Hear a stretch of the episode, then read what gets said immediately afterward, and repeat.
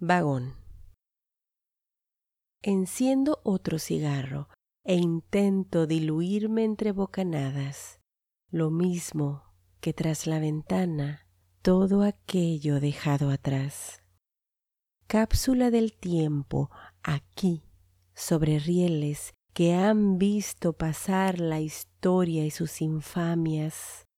No soy más real que los quiméricos reflejos del paisaje en fuga sobre los cristales. Habré de llegar a la estación donde hace años me aguardan antes del puente derribado, de las muertes absurdas, antes del llanto.